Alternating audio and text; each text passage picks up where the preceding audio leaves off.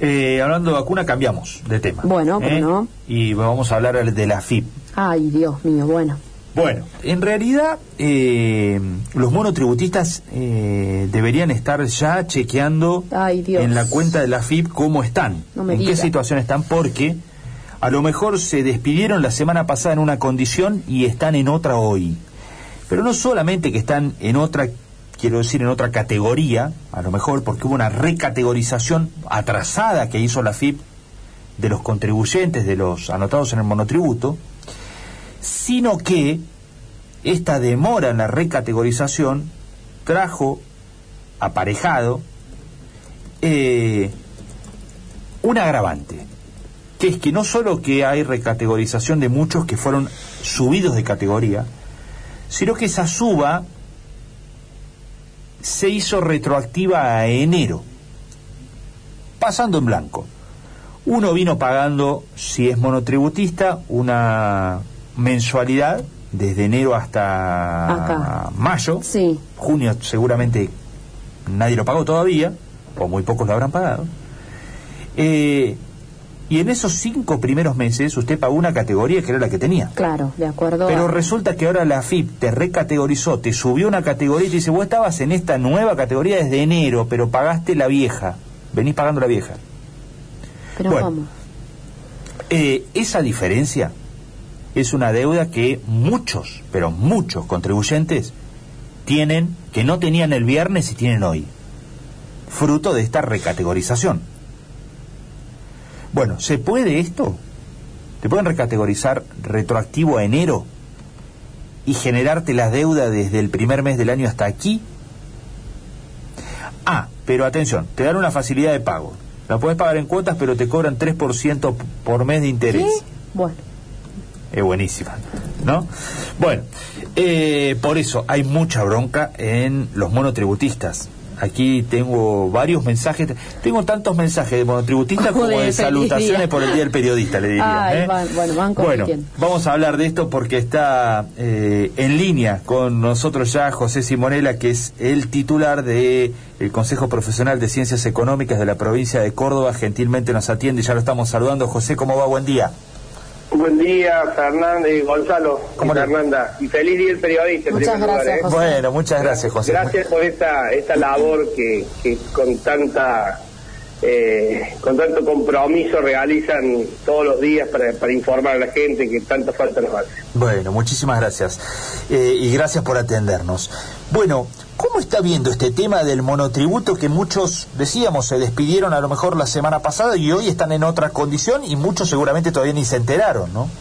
Eh, sí, yo permitime agregarte eh, a lo que planteaba eh, Gonzalo de eh, esta recategorización que te puede haber generado un cambio de categoría y en ese caso tenés una, una deuda por, eh, por haber aumentado de categoría o un valor más elevado.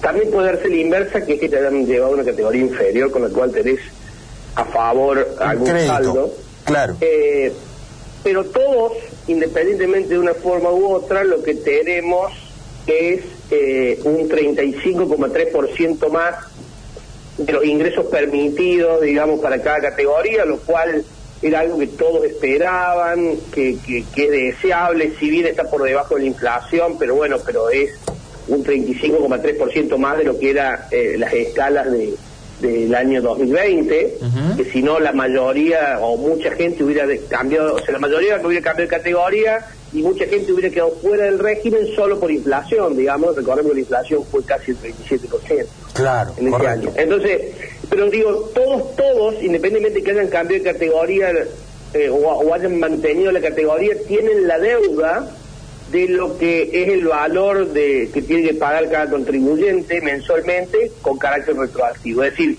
como, como las escalas se actualizan a partir del primero de enero, también es retroactivo lo que tiene que pagar el monotributista. Para que la gente lo entienda, hacérselo fácil, tienen deuda solamente por, por, por, el, por el aumento del 35,3%, un 140% de lo que pagaba habitualmente.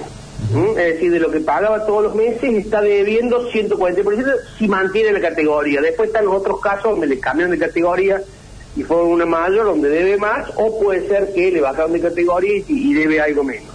Pero todos tienen, así como bien decías, es una situación particular que hay tiempo para pagarlo hasta eh, el 26 de, de julio, Sí. Pero eh, digamos eh, y puede haber un plan de facilidades para aquel que lo quiera que lo quiera tomar hasta en 20 cuotas con, con cuotas no menores a 500 pesos pero todos van a tener que enfrentar este esta erogación extra que no la tenían prevista y que ha generado obviamente eh, mucho malestar porque en un momento tan difícil Sí, claro. con, con un nivel de actividad tan tan complicada para todas las actividades incluso hasta los esenciales tienen menores ventas así que bueno es un, es un, es un gasto que no estaba no estaba en el radar y que aparece de manera en algunos para algunos contribuyentes fundamentalmente los de la categoría más elevada eh, aparece como un gasto significativo ¿no?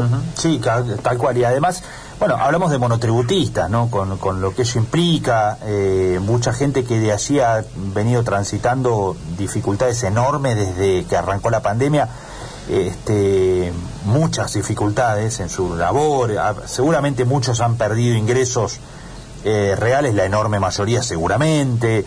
Eh, bueno, y encontrarse con esta situación. ¿Es atendible algún tipo de reclamo? ¿Hay margen para algún tipo de reclamo frente a esta situación?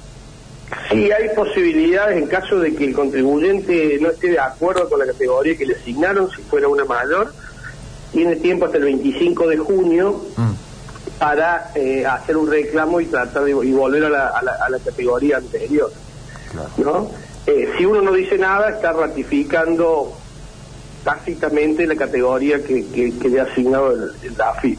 Yo, En todo esto, Gonzalo, me parece que lo más sensato es, decirle a los oyentes, a los monotributistas, que consulte a su contador matriculado, que lo asesore para saber si está bien, si no está bien, si corresponde, si no corresponde, si tiene que pagar más porque lo cambiaron de categoría, además de esta actualización que hablábamos, o si le bajaron la categoría, tiene posibilidades de eh, utilizar eso ese saldo que le ha quedado a favor, reimputando eh, lo que tiene mediante la cuenta corriente de monotributista y autónomo. Son cuestiones que me parece que merecen una consulta con un profesional matriculado que los asesore adecuadamente. Siempre estas cosas parecen fáciles, pero tienen consecuencias eh, gravosas si no se hace de manera adecuada. Así que la mejor, el mejor consejo es este. Lo primero que tiene que saber la gente es que se va a encontrar con una sorpresa que tiene una deuda, aunque haya pagado al día Claro. eh, el monotributo, Claro. y una deuda que va a ser una vez 1,4 veces lo que estaba lo que había pagado eh, habitualmente si no le cambiaron de categoría. Bien. Después me parece si la categoría corresponde o no corresponde, si lo puede hacer, tiene hasta eh, el 25 de este mes para pagar eh, el monotributo de junio, que vence también en esa fecha, y para pedirle a la AFI volver a la categoría anterior en caso que esté mal categorizado. Y de nuevo, ahí me parece que lo más sensato es que consulten al contador matriculado que los asesora habitualmente. Bien, eh, entonces, para aclarar también, no solamente quienes fueron ascendidos de categoría tienen deuda, sino que los que mantienen la misma categoría le actualizaron el monto naturalmente y por lo tanto también generaron deuda. Así es, Bien. así es. Todos, todos, todos los monotributistas han cambiado su situación. Claro. En general, la mayoría tiene deuda. La mayoría tiene deuda solamente por el hecho de haber pagado menos de lo que corresponde pagar ahora en cada uno de los meses. Y a esto, al ser retroactivo, le ha generado automáticamente una deuda. Y esto es lo que esto es lo que irrita un poco a la gente, porque esta demora no fue por digamos por responsabilidad de los monotributistas, esta demora fue por responsabilidad pura y exclusivamente del Estado.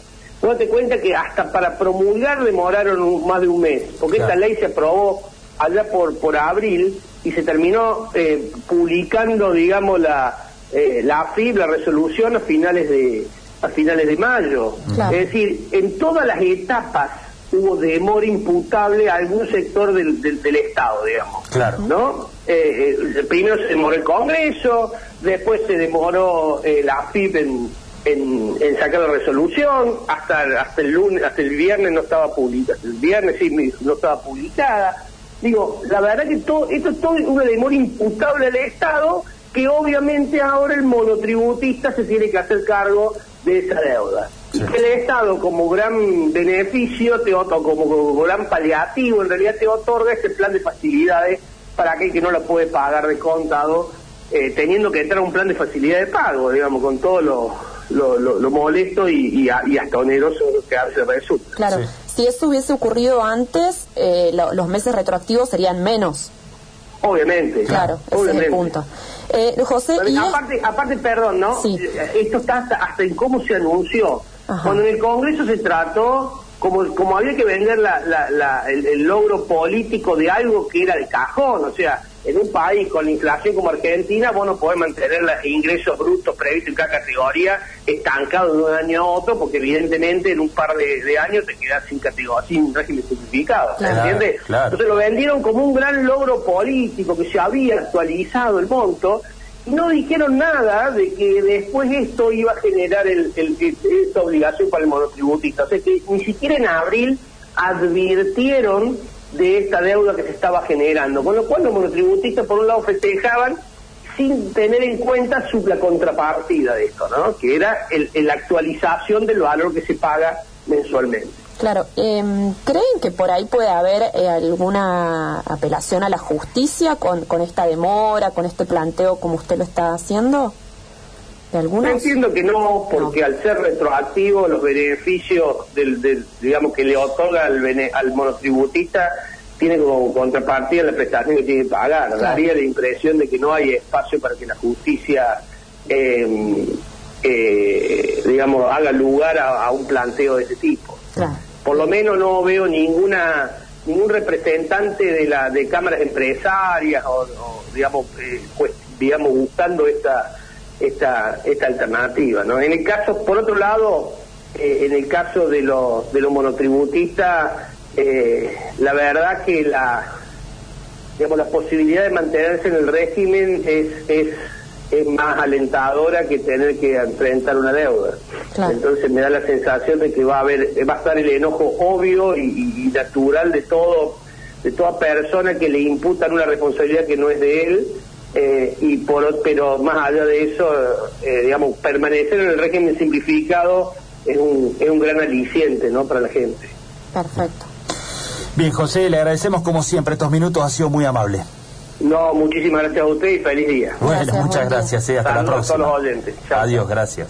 Ahí estaba José Simonela, titular del Consejo Profesional de Ciencias Económicas de la provincia de Córdoba, analizando esta situación que naturalmente ha generado mucha bronca, ¿no? Las- el fin de semana las redes sociales estuvieron a full con este tema, ¿no? Claro, sí. Con muchos monotributistas que, que se ve que el fin de semana ingresaron y además es como que uh, el primero tira la piedra y después Todos vamos a fijarnos. Claro, naturalmente. Bueno, y, y la cuestión es que, claro, esto también, ¿no? Eh, no solamente quienes ascendieron de categoría eh, tienen una deuda, sino quienes mantuvieron la categoría también tienen una deuda, porque se actualizó el monto por mes que vas a pagar.